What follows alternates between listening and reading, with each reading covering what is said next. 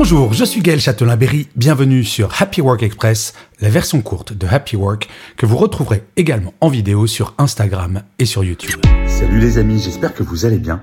Aujourd'hui, je voulais vous partager quelque chose, une réflexion que je me faisais ce matin sur le côté ne jamais remettre à demain quelque chose qui vous fait envie.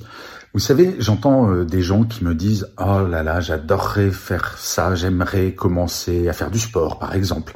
Je commencerai demain. » Pourquoi? Parce que bien souvent, ces choses-là nous font peur et on se dit ah bah ça sera plus simple si je le fais demain. Mais en fait, demain, vous allez vous dire exactement la même chose. On va pas se mentir, on a toutes et tous des choses. On se dit j'aimerais bien le faire, il faudrait que je le fasse, etc., etc. Et in fine, on le repousse, on procrastine et puis on ne le fait jamais.